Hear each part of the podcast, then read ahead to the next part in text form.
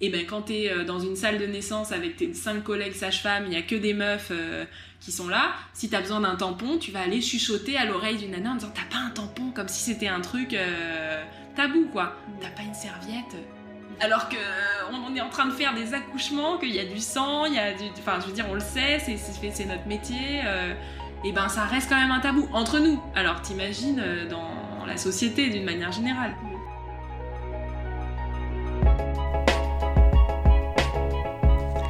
Bonjour et bienvenue dans les 2400, le podcast qui vous parle sans détour de menstruation. Moi c'est Diala et quand j'ai découvert que les règles c'était en moyenne 2400 jours dans la vie d'une femme, je me suis demandé ce qu'il y avait encore que je ne savais pas autour des règles. Quand je pense au reste de ces 2400 jours dans ma vie, quels sont les choix, les perspectives qui s'offrent à moi pour vivre mes règles sereinement dans mon corps? Je me suis demandé comment faisaient les autres, comment les autres vivaient les règles dans leur corps, les réalités et les histoires autour de ce sujet. Et ce que les autres ont à m'apprendre là-dessus, je le partage avec vous, ici, dans ce podcast. Je vous invite deux fois par mois à plonger ensemble dans l'intimité de celles et ceux qui ont décidé de vivre les règles à leur manière. Alors aujourd'hui on en parle avec Marina Salomé, sage-femme et femme engagée contre le sexisme dans le monde médical.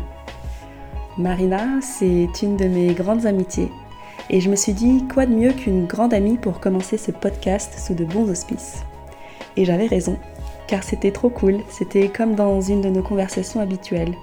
On a parlé de sexisme ordinaire, de son métier de sage-femme, de cette sensation de gêne que vous avez peut-être ressenti un jour face à un gynécologue ou un soignant, Marina, elle a un point de vue critique et loin des conventions quand il s'agit de parler du poids de la médecine et de ce que c'est qu'être sage-femme au quotidien. Un regard lucide qui nous en apprend beaucoup sur la relation soignant-soigné et aussi sur la relation intime que beaucoup de femmes entretiennent vis-à-vis de leur propre corps.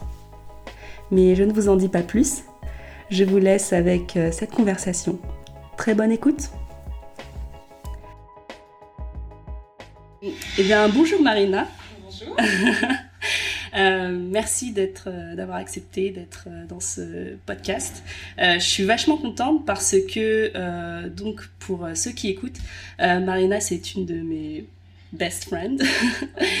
Et ça fait donc plus de 10 ans qu'on se connaît. 12 ans. Ça ne rajeunit pas. Et on s'est connus donc à partir de la prépa littéraire. On a fait une prépa littéraire ensemble. Et euh, parmi les choses, euh, moi euh, qui j'ai l'impression ont fédéré pas mal d'amitié autour de, la prépa, on a eu un, programme d'histoire qui était autour de, de l'histoire des femmes en France.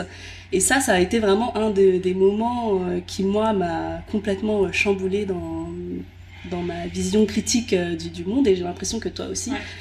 et, euh, et, donc après la prépa, nos, nos, chemins se sont un peu euh, voilà, diversifiés. On est, chacun est allé de son côté et donc tu as fait des études de médecine qui t'ont ensuite amené à des études de sage-femme, profession, une première année de médecine et ensuite une formation de sage-femme. c'est une profession que tu exerces aujourd'hui depuis 4 ans. Et euh, parmi euh, les choses merveilleuses que tu fais au quotidien, tu es aussi euh, militante et membre du bureau de l'association Pour une meuf, qui est l'association pour l'association pour une médecine engagée, unie et féministe, qui a donc pour objectif de lutter contre le sexisme dans le domaine de la santé. Et parmi les choses que vous faites, c'est donc ça concerne non seulement euh, la défense des droits euh, des professionnels euh, femmes dans le milieu de la santé, et aussi donc créer des espaces de réflexion et mener des actions pour sensibiliser au, au, sexisme systémique, j'ai envie de dire, entre dans la relation entre professionnels et patientes. Est-ce que euh, j'ai bien résumé l'action de pour une oui, meuf? Oui, c'est ça, militer auprès des femmes euh, qui peuvent subir du sexisme dans les études médicales parce que c'est un endroit où on en subit beaucoup, et aussi pour les femmes euh, qui ne sont pas professionnels de santé et qui subissent le sexisme au quotidien. D'accord. Bon, bah, tu auras l'occasion de revenir un peu euh, là-dessus, et surtout euh, l'aspect euh, professionnel, parce que du coup, tu as un rapport privilégié, j'ai envie de dire, face aux thématiques donc, du, corps des femmes. et, mais bon, on aura l'occasion de revenir un peu par la suite à ce sujet. Avant tout, j'avais envie qu'on parle de toi, euh, qu'on parle de toi et qu'on parle euh, bah, de la relation que toi tu entretiens avec euh, le sujet des menstruations, avec les règles en général. Et ma première question, elle va être générale. Je me demandais comment tu définirais ta relation, enfin comment tu te représentes les règles au quotidien. Ah, ah. Alors, euh, ça a pas mal changé au cours de ma vie et récemment, j'ai un tout nouveau rapport avec mes règles. Ah, récemment, euh, je dirais euh, depuis que j'ai eu un enfant, ça a beaucoup changé ma relation avec mon corps et avec mes règles en particulier. Et ma relation avec mes règles, c'est une relation intime, de, une relation de copinage. T'es amie avec Je suis amie avec mes règles, ouais. Je suis amie avec mes règles et euh, je les attends avec impatience. Euh, je suis contente quand elles arrivent euh, et j'essaye du coup aussi un peu de les apprivoiser. Et je les vois comme quelque chose qui me rend puissante depuis peu de temps. Et avant ça, c'était comment? Comment? Avant ça, c'était comment? Avant ça, c'était euh, plutôt euh, de l'indifférence ou de la. Je me posais pas trop de questions. Je voyais pas du tout ça comme une forme de puissance. Euh, je voyais ça plutôt comme une contrainte. Et alors, je dirais que ça va bien au-delà des règles, puisque c'est plutôt, quand je dis que je suis copine avec mes règles, c'est plutôt que je suis copine avec mon cycle. Et que je me rends compte que c'est quelque chose qui est euh, extérieur à moi et que je peux essayer de maîtriser et d'apprivoiser. Or, avant, j'avais pas du tout cette conscience-là. Euh, voilà, le cycle, j'avais pas du tout de notion de cycle menstruel et les règles, c'était un truc qui arrivait chaque mois et, et ça faisait partie de moi. En fait, je me rends compte que c'est un truc qui fait partie de moi mais qui est aussi, euh, qui m'impose des choses. Et, et, du coup, on peut le voir sous un angle constructif. D'accord. C'est pas obligé de nous imposer des choses, mais qu'on peut travailler avec son cycle. C'est les études de médecine ou c'est euh, ta profession qui t'a amené à ça ou? Pas du tout. On n'aborde on pas du tout ces thèmes-là euh, à l'école de sage-femme. Je pense qu'en médecine, euh, on n'aborde pas trop non plus. Je, je, sais pas parce que j'ai pas fait d'études de, de, médecine, mais je pense pas. Alors, on, nous parle du cycle, mais dans, dans un, une visée purement physiologique. On nous explique les, aléas des hormones, euh, les règles, l'ovulation, euh, la période où on peut être enceinte, parce nous forme un peu à la contraception. Donc du coup, voilà, c'est toujours vu sous un angle purement médical. On ne parle pas du tout de syndrome prémenstruel, on ne parle pas du tout de, du fait que euh, bah, au moment de l'ovulation, il y a plein de choses qui se passent, et notamment le fait qu'on se sente bien dans nos baskets, bien dans notre peau qu'on ait envie d'avoir des rapports sexuels, euh, que les orgasmes sont plus intenses à ce moment-là, que tout ça, il y a zéro info là-dessus. Et euh, moi, je me suis euh, intéressée à ça parce qu'on en a parlé ensemble, parce qu'on est un petit groupe de copines à en parler ensemble et que ça nous intéresse, qu'on commence à comparer ce qu'on vit et je trouve ça hyper intéressant.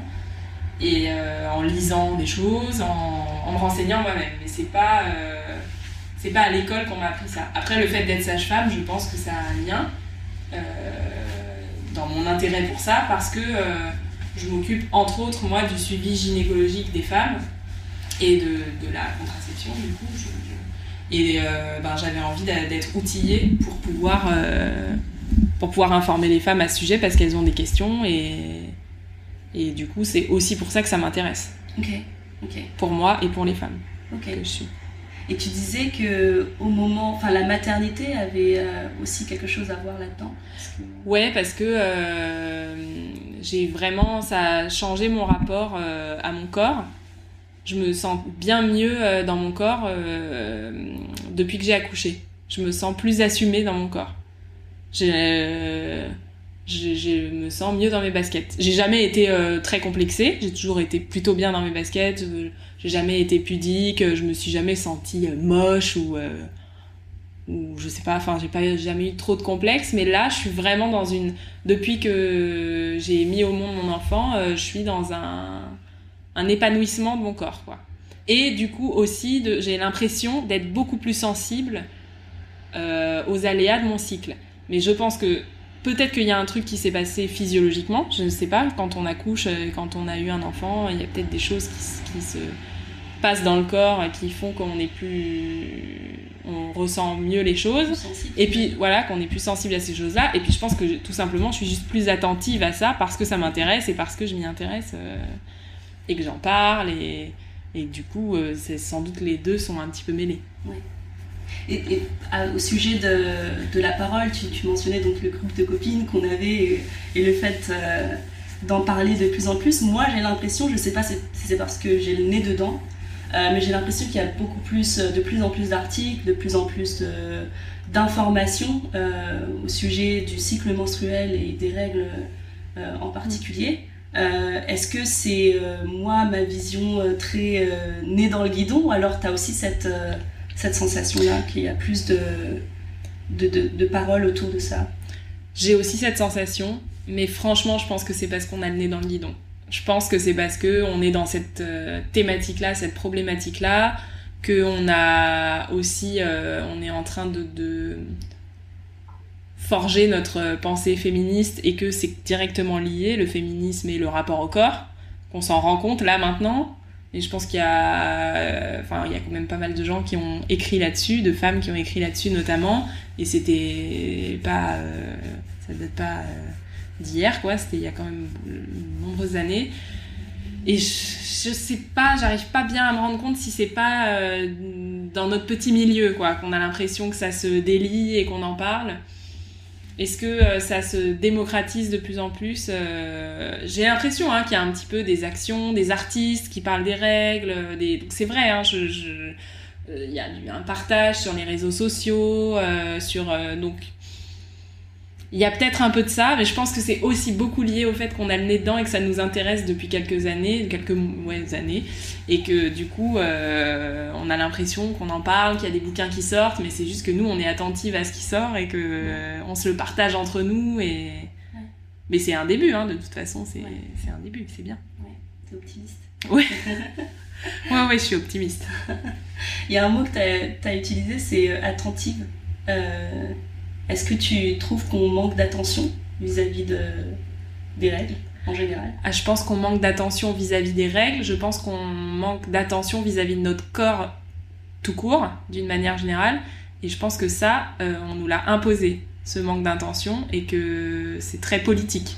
Et que euh, ça arrangeait bien tout le monde que les femmes euh, ne fassent pas attention à leur corps et ne sachent pas justement maîtriser leur cycle euh, et ne, ne, ne, pas euh, ce que c'est le cycle menstruel, ne sachent pas euh, à quel moment elles peuvent être plus productives et plus, plus puissantes et à quel moment elles peuvent être plus faibles. Et, donc on a fait des règles, un truc, on subit nos règles en fait, et on subit notre corps, et il y a toute une pathologisation du corps des femmes qui est très bien décrit euh, par euh, notamment Marie-Hélène Lahaye, qui a écrit euh, pas mal là-dessus.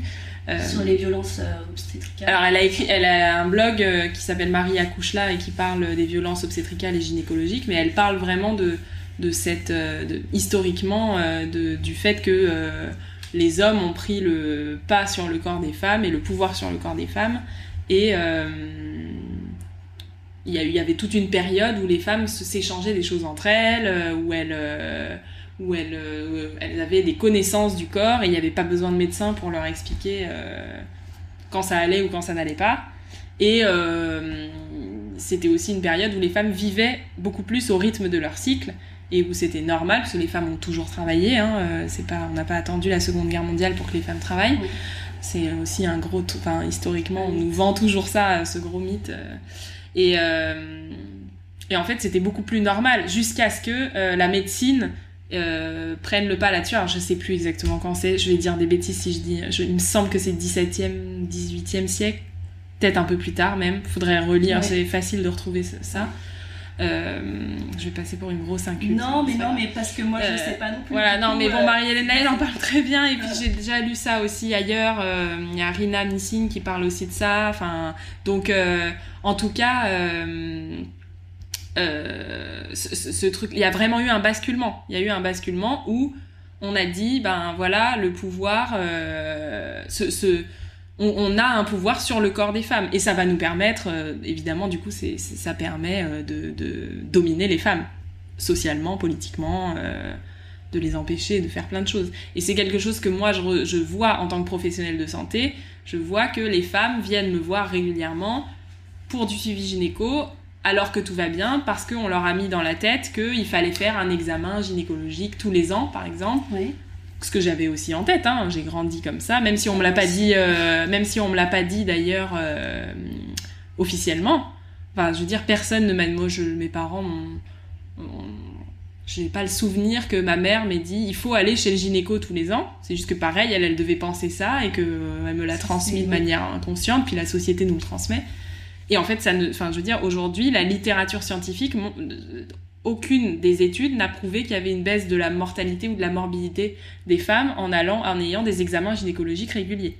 Donc, on a vraiment ce truc de on vient faire un contrôle technique parce que notre corps peut être potentiellement défaillant. Il y a vraiment ce truc derrière euh, ça. Et euh, donc donc euh, voilà, on va être paniqué à l'idée que nos règles qu'elles n'arrivent pas comme du papier à musique euh, tous les 28 jours. Euh, on n'a pas en tête qu'en fait un cycle ça peut être entre 24 et 35 euh, jours et que c'est normal. et que ben une fois les règles peuvent arriver le 28 du mois et puis l'autre fois elle arrivera le 14 et que ben ça peut être dû à mille choses. Et le problème c'est que ben, il y a très peu d'études là-dessus parce que tout le monde s'en fout. et que du coup, euh, on n'a pas beaucoup de, de, recul sur ces mécanismes, la, la physiologie euh, des règles et le fait que il y a plein d'éléments qui peuvent faire que les règles euh, arrivent un peu en retard ou un peu en avance et que c'est pas grave, comme le stress, comme voilà un élément traumatique dans la vie peut provoquer une ovulation ou alors la retarder. Enfin, on le sait quoi, c'est des choses qui peuvent arriver mais on n'a pas confiance en notre corps et tout de suite on voit ça comme une défaillance, tout de suite on va consulter un médecin ou une sage-femme ou un professionnel de santé, alors que pour qu'ils nous, disent que, tout va bien. Et en fait, du coup, on n'a pas ce truc de se dire non mais en fait tout va bien, enfin si on le sait si tout va bien. Et derrière ça, il y a aussi un côté on ne fait pas confiance aux femmes, il vaut mieux les examiner tous les ans parce que euh, parce que ces braves dames, elles sauront pas consulter s'il y a vraiment un problème. Est-ce que c'est une, forme d'infantilisation? Bah, Bien sûr, c'est de l'infantilisation, du paternalisme, du sexisme. Parce que le contrôle technique, il n'y a que les femmes qui le font, il n'y a pas les hommes. Hein. Si on allait faire un toucher rectal à tous les, aux hommes euh, une fois par an, ça se saurait.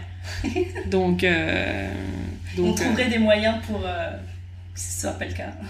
Exactement, voilà, il y aurait, voilà, donc euh, je pense vraiment qu'il y a ça. Alors il y a sans doute le fait que les organes génitaux féminins sont aussi, euh, la plupart d'entre eux sont internes, contrairement aux hommes qui ont euh, la verge, les testicules, une partie de l'urètre à l'extérieur, et donc du coup, du coup, ben, nous il y a ce côté un peu mystique euh, de tout ça qui est à l'intérieur et donc peut-être que ça peut euh, pourrir tout seul dans son coin enfin alors que bon ben non euh, la nature est bien faite et et bien sûr qu'il peut y avoir des pathologies, mais justement, bah d'ailleurs, les quelques études qu'il y a sur les examens gynécologiques systématiques montrent que hum, non seulement de faire un toucher vaginal à une femme, par exemple, tous les ans, sans aucune, sans, sans aucune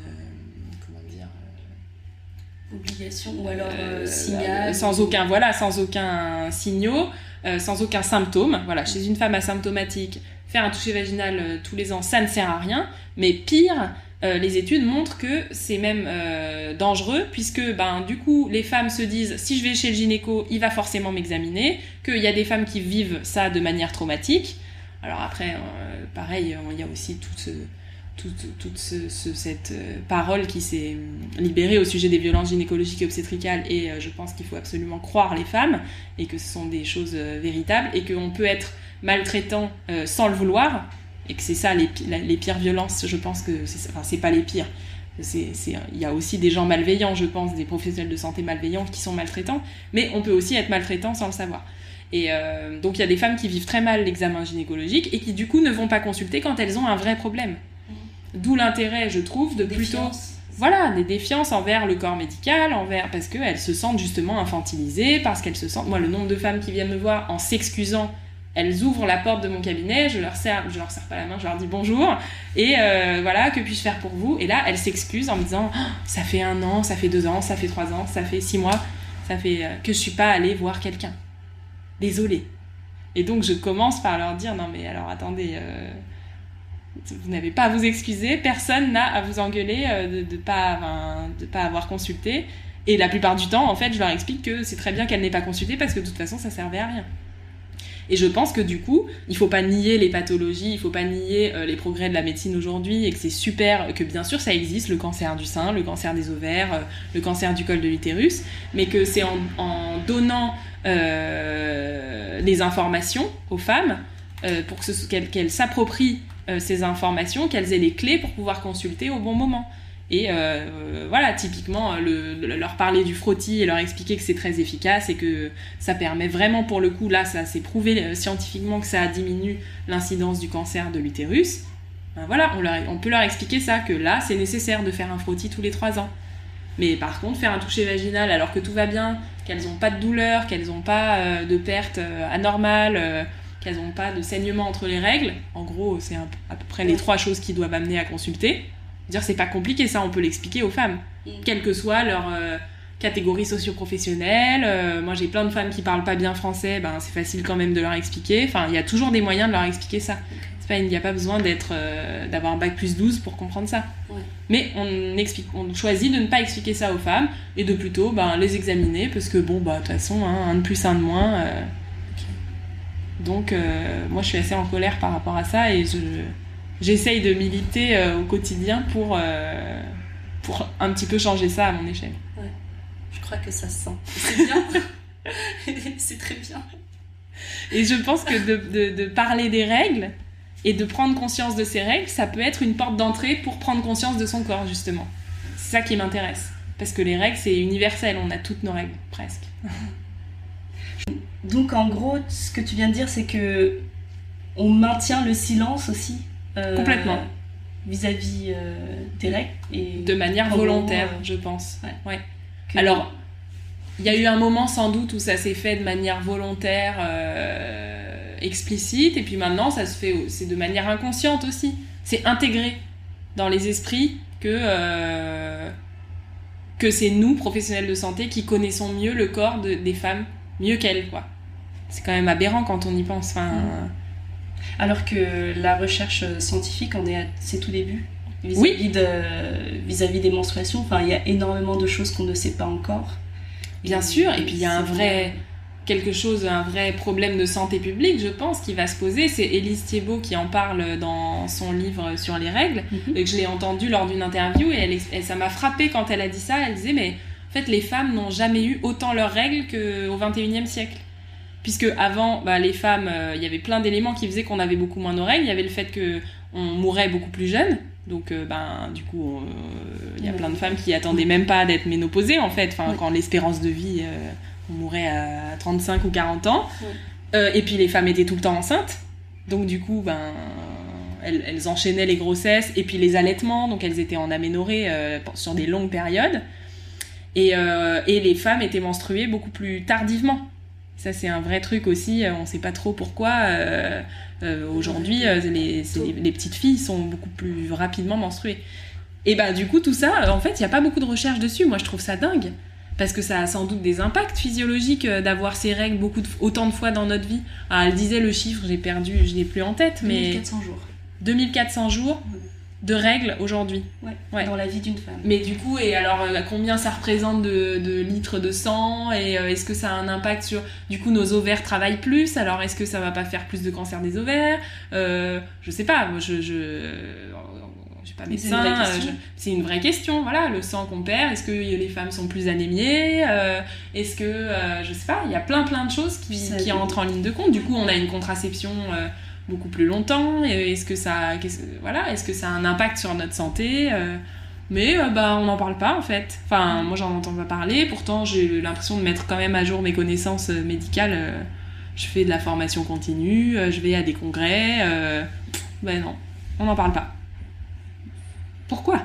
C'est une vraie question. Ouais. ouais. Et je, sur ce point-là, je suis comme toi, je pense que les règles sont éminemment politiques hmm? au final et qu'il y a un vrai peut-être une intention euh, pas, euh, pas bien formulée ou consciemment formulée, mais euh, il y a quelque chose derrière le, le tabou des règles, c'est clair. Et ça concerne quand même la moitié de la population sur Terre.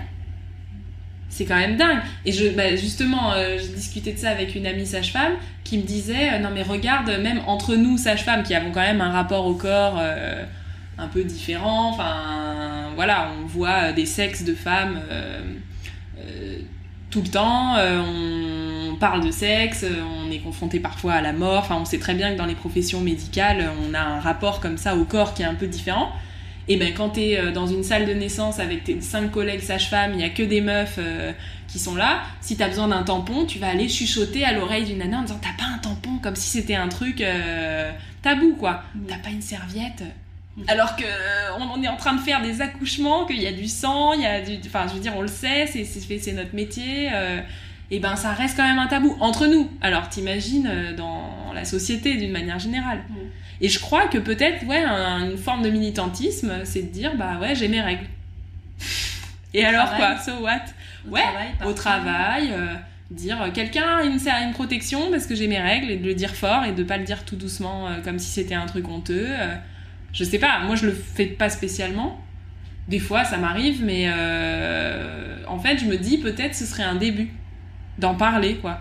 Normalement, sans, euh, sans en faire quelque chose de sale, sans en faire. Euh, parce que c'est ce que Élise Thiebaud dit aussi, elle le disait ça dans l'interview, et c'est pareil, ça m'avait marqué.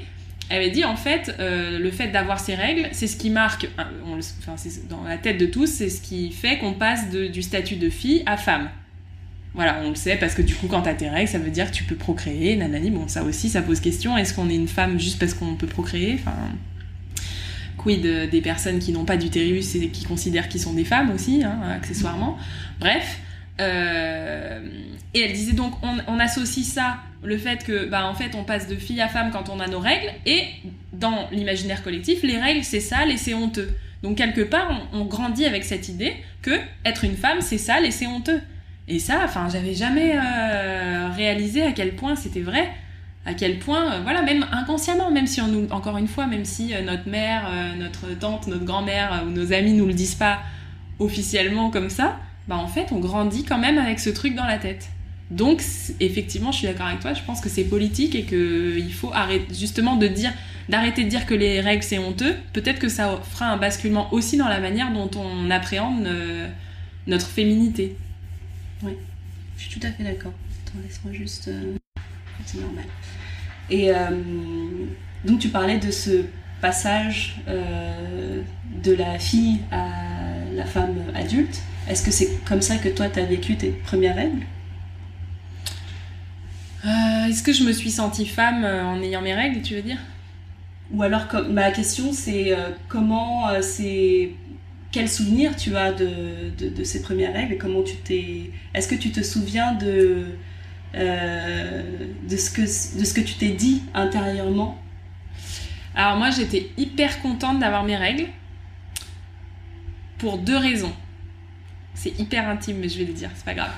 La première raison alors la première raison c'est pas spécialement intime c'est que euh, j'avais un corset pour mon dos parce que j'avais une scoliose une grosse scoliose et que le médecin quand il m'a mis mon corset m'a dit tu garderas ton corset euh, jusqu'à ce que tu aies tes règles, puis deux ans après tes règles.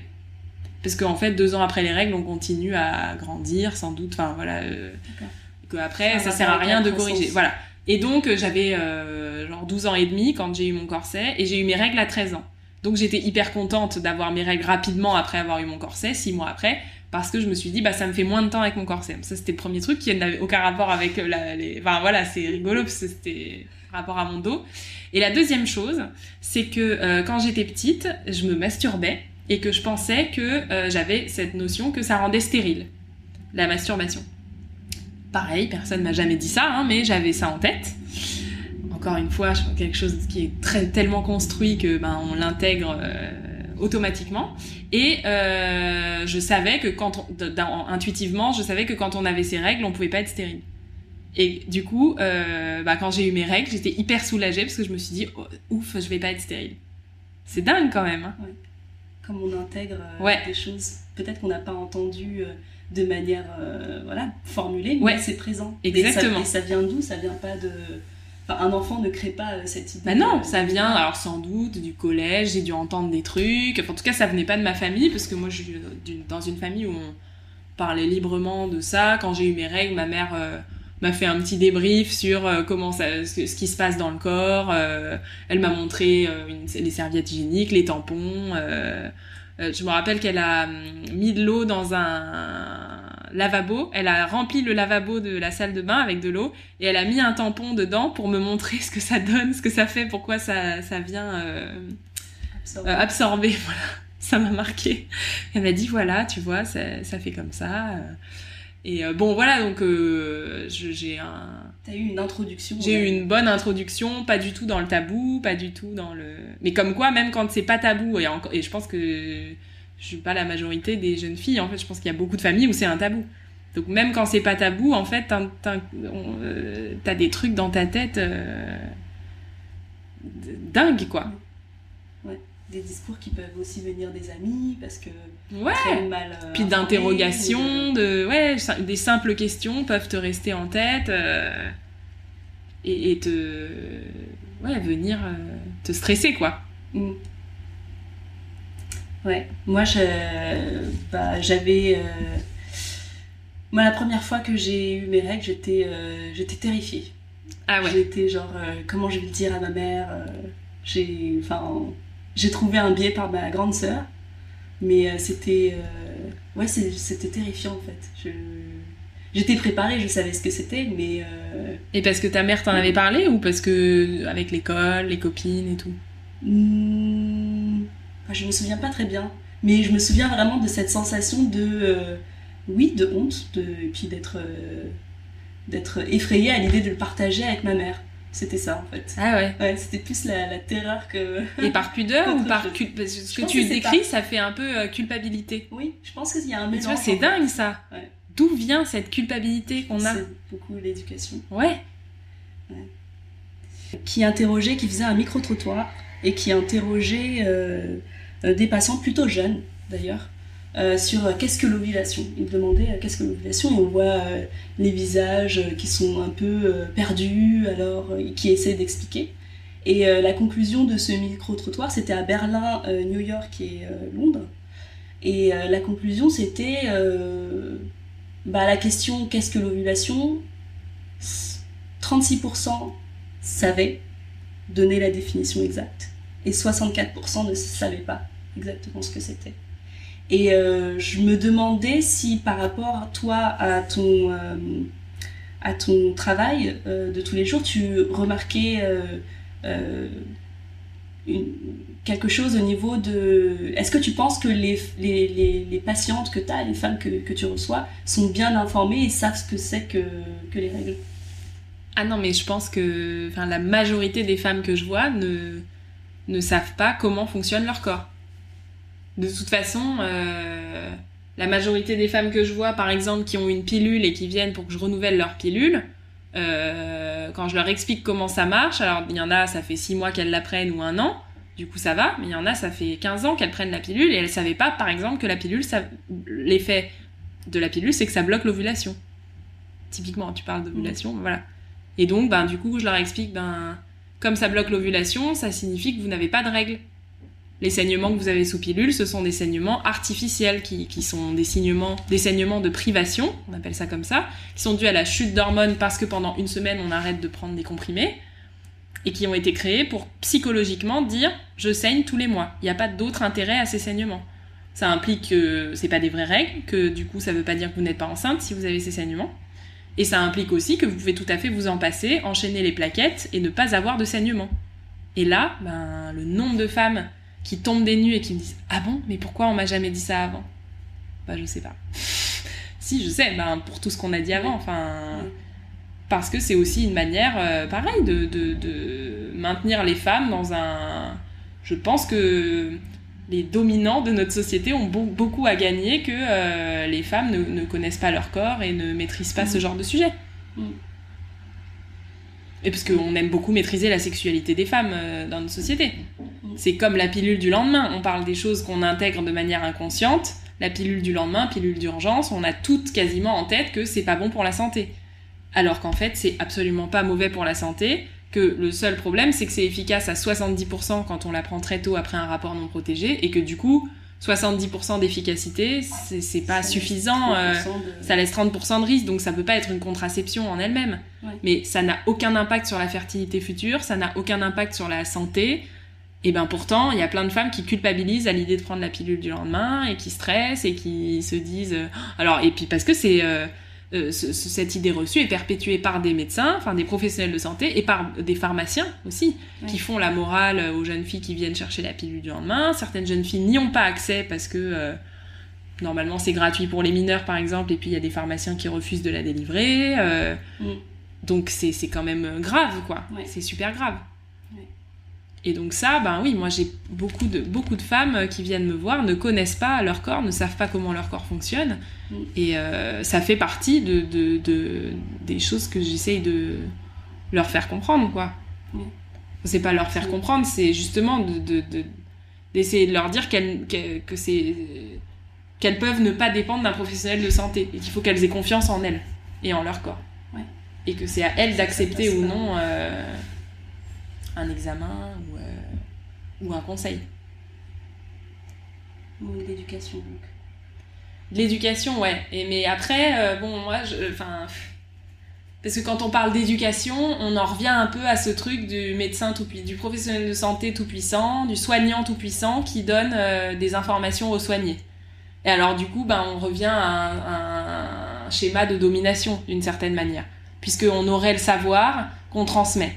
Mais l'éducation peut prendre plusieurs formes. C'est pas forcément. C'est un, canal le, par le professionnel de santé. Il y a aussi pas mal d'écoles, il y a les familles, il y a. Tu vois Ouais, mais comme c'est un sujet tabou aussi, euh, l'école et les familles, euh, on compte pas trop là-dessus, quoi. Donc il y a quand même dans les esprits le côté, c'est le professionnel de santé qui sait. Mm. Et euh, du coup, moi, j'ai je trouve que, enfin, je, je, suis vraiment euh, contente de voir que il y a des femmes qui s'organisent entre elles et qui font, par exemple, les self-help, là, le, les, les, comment ça s'appelle, les groupes, euh, les groupes d'auto-examen où elles se parlent entre elles, où elles cherchent euh, entre elles à savoir comment est fait, euh, fait leur vulve, leur vagin, leur col de l'utérus. Euh, et donc d'aller chercher les informations par soi-même, je trouve ça super bien et je pense que c'est un bon compromis avec des informations qu'un professionnel de santé peut donner parce qu'effectivement, bon, on a fait des études, c'est pas pour rien, on a quand même des connaissances et c'est cool de pouvoir les partager. Mais euh, j'ai toujours peur de, avec ce truc. C'est pour ça que moi, par exemple, j'aime beaucoup le travail de groupe euh, parce que je trouve qu'il n'y a pas ce truc unilatéral comme ça avec une femme en face de moi et moi qui lui donne des informations. Je suis beaucoup plus à l'aise. Euh, je travaille au planning familial entre autres. Et ben au planning, on, on fait toujours des groupes avant les consultations de contraception. Alors du coup, les femmes peuvent parler entre elles et se donner des infos entre elles. et ça, ouais, et puis ça dilue euh, mon savoir. Et c'est bien que ça le dilue parce que du coup, et puis ça, elles m'apprennent aussi des choses.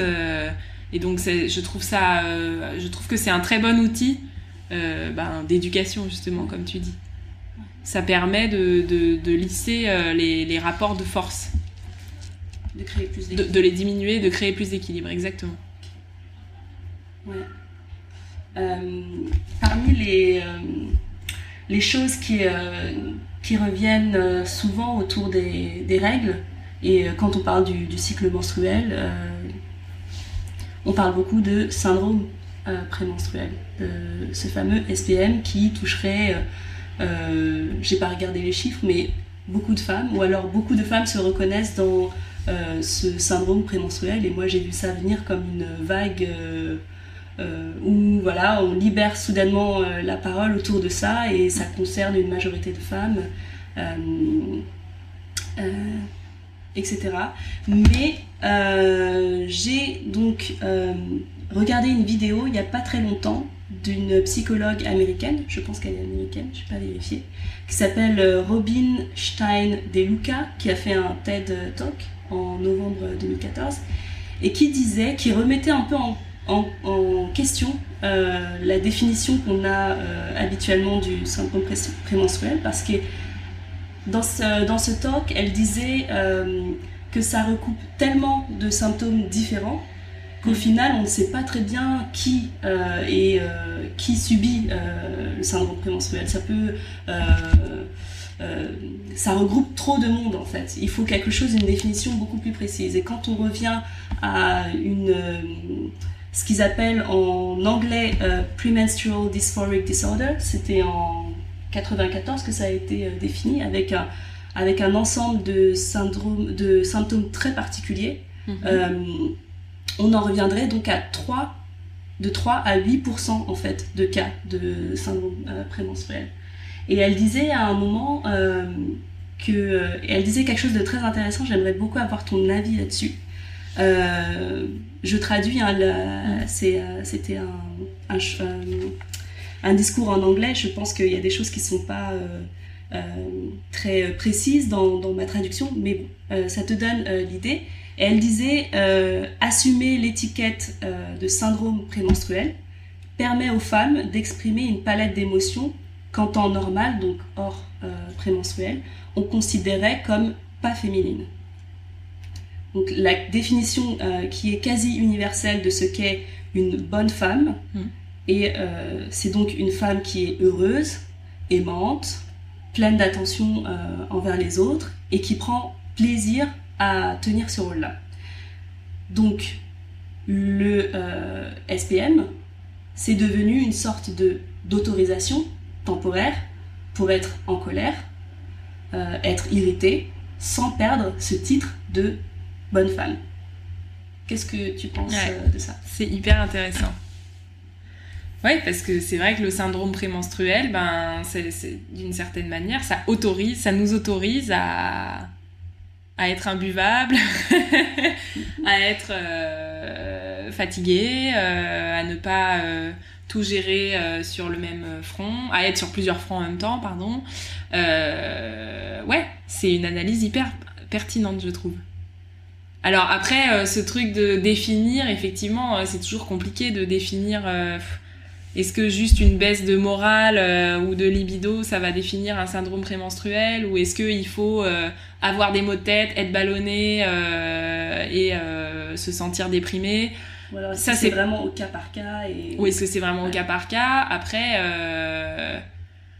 ça c'est pareil. moi, par exemple, le syndrome prémenstruel, je, je l'expérimente depuis que j'ai accouché aussi. Et je pense que c'est y a eu parce qu'il y a eu cette connexion avec mon corps je me suis sentie connectée avec mon corps et que c'est un sujet qui m'intéresse parce qu'on en parle entre nous. Alors est-ce que du coup j'y suis pas plus attentive euh, et du coup j'ai l'impression d'avoir un syndrome prémenstruel vachement plus gros que tout le reste de ma vie? Ou est-ce que je l'avais mais en fait ça passait inaperçu parce que j'y faisais pas attention?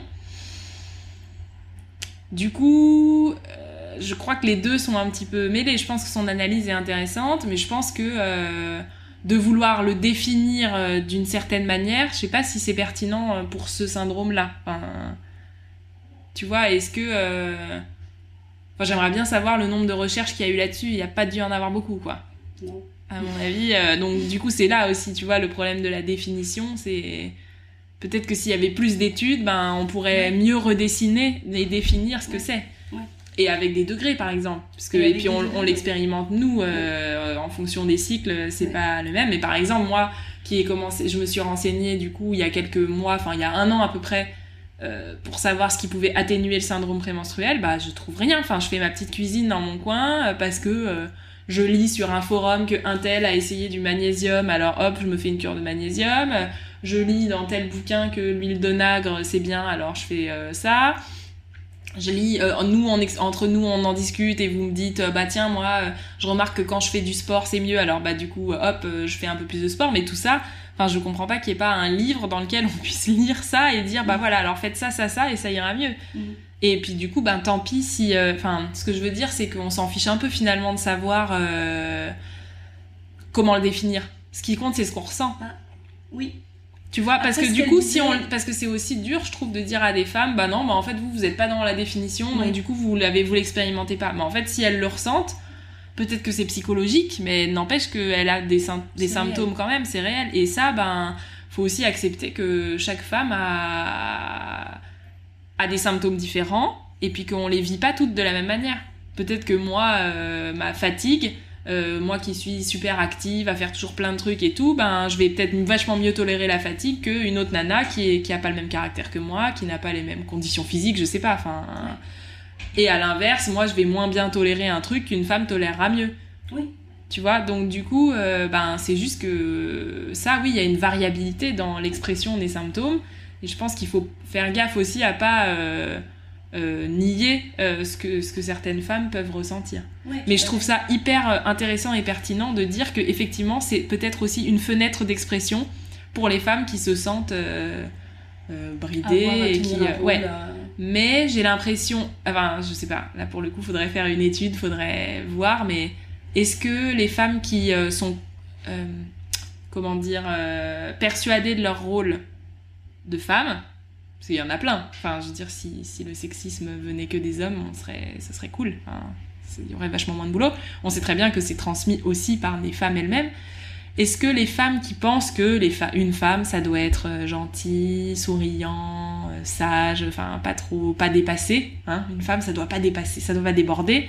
Euh, Est-ce que ces femmes-là, elles expérimentent le SPM Est-ce qu'elles en ont conscience? Est-ce que ce serait intéressant de voir les, euh, les femmes qui se plaignent pour SPM, pour syndrome prémenstruel, qui elles sont ces femmes Oui. D'où elles viennent C'est quoi leur euh, leur euh, je sais pas leur catégorie socio-professionnelle, leur que, milieu compte- culturel, leur profession, leur est-ce qu'elles sont féministes ou est-ce qu'elles se déterminent comme féministes ou pas ça ce serait hyper intéressant. Mais ce qu'elle disait aussi, c'était que c'était quelque chose qui était apparu euh, dans le monde occidental. Ouais. Ah ouais. Donc, euh, ou alors est-ce que c'est parce que. Donc, et encore une fois, elle a- ce que j'ai aimé dans son, dans son approche, c'était pas binaire. Elle disait pas euh, hop hop hop, on va recadrer les choses. euh, Le syndrome prémenstruel, ça existe moins que ce qu'on pense. Oui, Elle oui. disait il faut faire attention à ne pas tomber tout de suite et à se mettre dans une étiquette, dans une boîte euh, SPM, ouais, ouais. parce que justement ce flou au niveau de la définition, elle profite à beaucoup de personnes, notamment des industries pharmaceutiques, Mm. pharmaceutiques Mm. qui vendent des Ouais, produits ouais. pour le SPM. Ouais. Donc à qui ça profite au final? Bien sûr. Ah ouais, ouais, c'est sûr. Et tu crois que euh, les femmes n'expérimentent pas ça ailleurs que dans les cultures occidentales où elles, elles mettent pas le peut-être qu'elles mettent pas l'étiquette Ou elles- euh, SPM. Je ne sais pas. Mais en tout cas, c'est un concept qui est apparu ici. Donc, euh, Moi, en tout cas, le concept de SPM, je trouve hyper intéressant euh, et je trouve que il est à mettre en regard avec euh, ce qu'on disait précédemment, avec les moments de pump it up qu'on peut avoir pendant le cycle. C'est-à-dire que le SPM, c'est le moment down, mais ça implique qu'il y a un moment up. Et ça, on n'en parle jamais. Et euh, ben moi, euh, j'ai- j'ai- j'aimerais bien euh, expliquer ça à, ma petite sœur qui va bientôt avoir ses règles, à ma fille qui aura ses règles dans plus longtemps. Mais ben, enfin voilà, je vais vraiment aborder ce sujet avec elle en disant, bah il y a des moments où euh, t'es fatigué, où tu te sens un peu irritable, bon voilà, tous ces, ces petits, petits ou gros symptômes qui peuvent survenir avant les règles. Mais du coup, ça implique aussi bah, l'autre facette, quoi. L'autre facette qui est, ben, il y a des moments où tu te sens euh, plus alerte, euh, t'as l'impression de comprendre les choses plus, plus vite, euh, d'être mieux, plus concentré, euh, d'être plus productif dans ce que tu fais. Et ben ça, prends-en, tire-en parti. Il nous apprend pas à en tirer parti de ça. Mhm. Je trouve que ça, c'est criminel en fait de Ouais. pas nous avoir appris ça quand on était petite. Est-ce que c'est quelque chose que tu aurais aimé Ah ouais, ah ouais. J'aurais aimé qu'on m'apprenne ça, mais je- Qu'est-ce que, qu'est-ce que tu, tu- Parce que tu parlais donc euh, de, de l'arrivée de tes premières règles en disant euh, que tu étais super contente, euh, que au final tu as eu une bonne introduction. Ouais. Mais si, euh, si aujourd'hui tu pouvais parler à la toute jeune Marina de, de 12 ans, euh, 12 ans, ouais, de 13 ans. de ouais. 13 ans, qu'est-ce, que, qu'est-ce que tu lui dirais? Ah là là, je sais pas, c'est difficile comme question. Euh... Bah, en même temps, je sais pas, que... Euh, c'est un peu compliqué parce que à 13 ans, j'étais vraiment pas une femme en fait, quand j'y pense. J'étais vraiment un bébé. Alors, du coup. Un, discours qui pourrait résonner à un bébé, alors.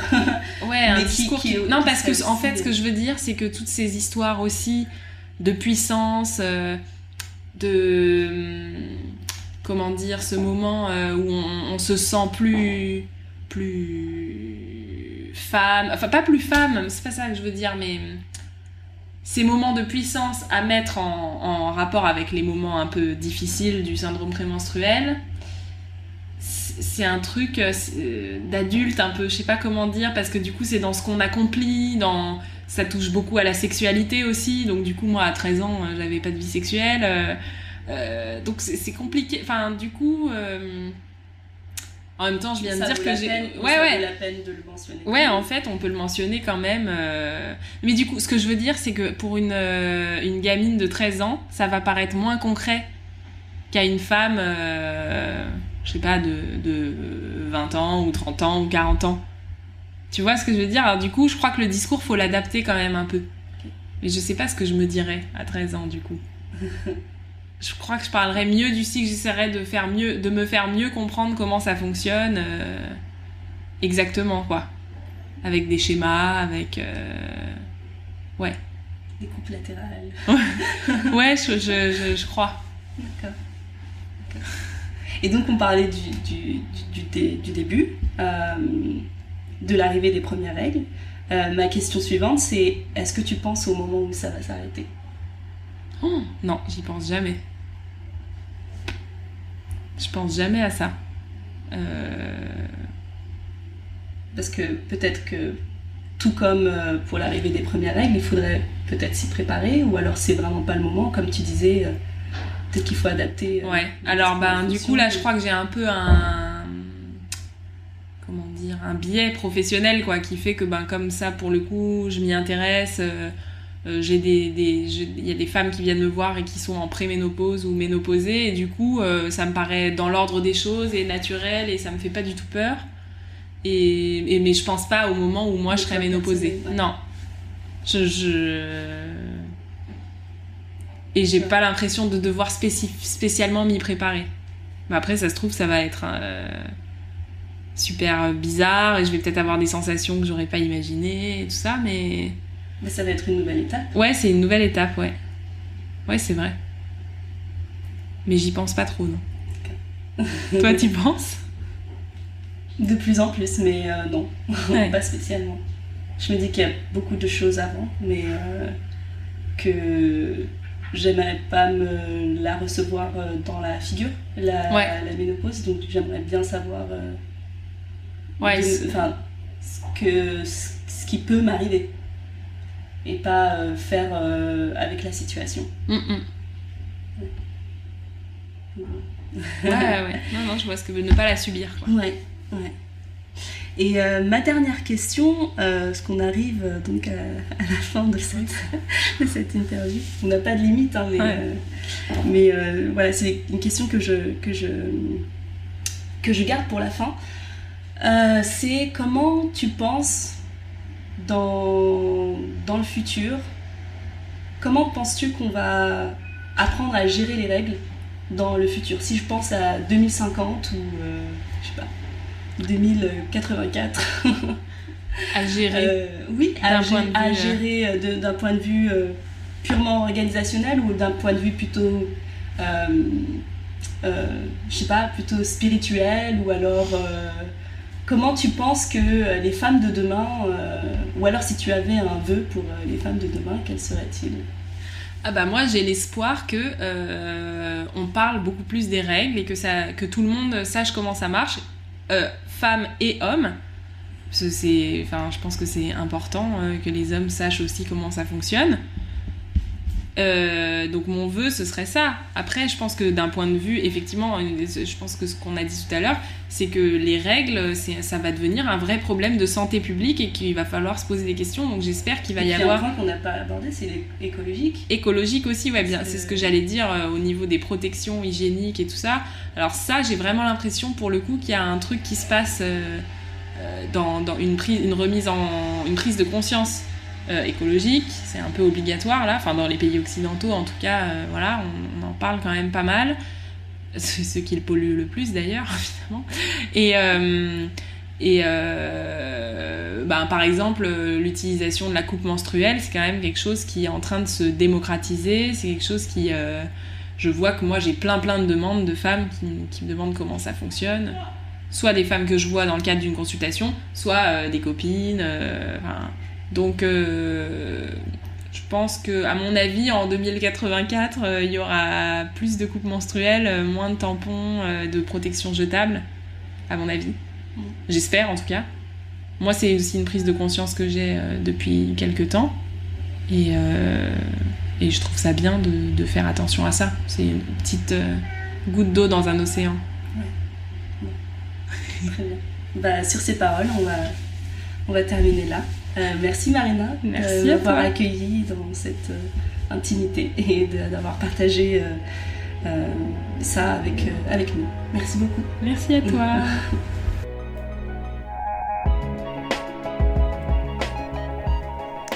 Merci à Marina de m'avoir accueilli dans l'intimité de son appartement et de m'avoir livré ce témoignage. Vous n'avez pas idée comme je suis heureuse et fière de compter cette personne en or parmi mes grandes amies j'ai vraiment beaucoup de chance. Merci à vous d'avoir écouté ce tout premier épisode des 2400. Au moment où vous le terminez, il y en a un autre disponible avec euh, Floriane. Et si vous l'avez déjà dévoré, cet autre épisode avec euh, Floriane, je vous dis à très vite, dans une quinzaine de jours, pour un nouvel entretien. En attendant, et si vous avez aimé ce podcast, euh, je vous invite à me laisser des étoiles et un commentaire sur iTunes pour qu'on soit encore plus nombreux et plus nombreuses à parler ensemble de menstruation. Voilà, merci beaucoup et à très bientôt.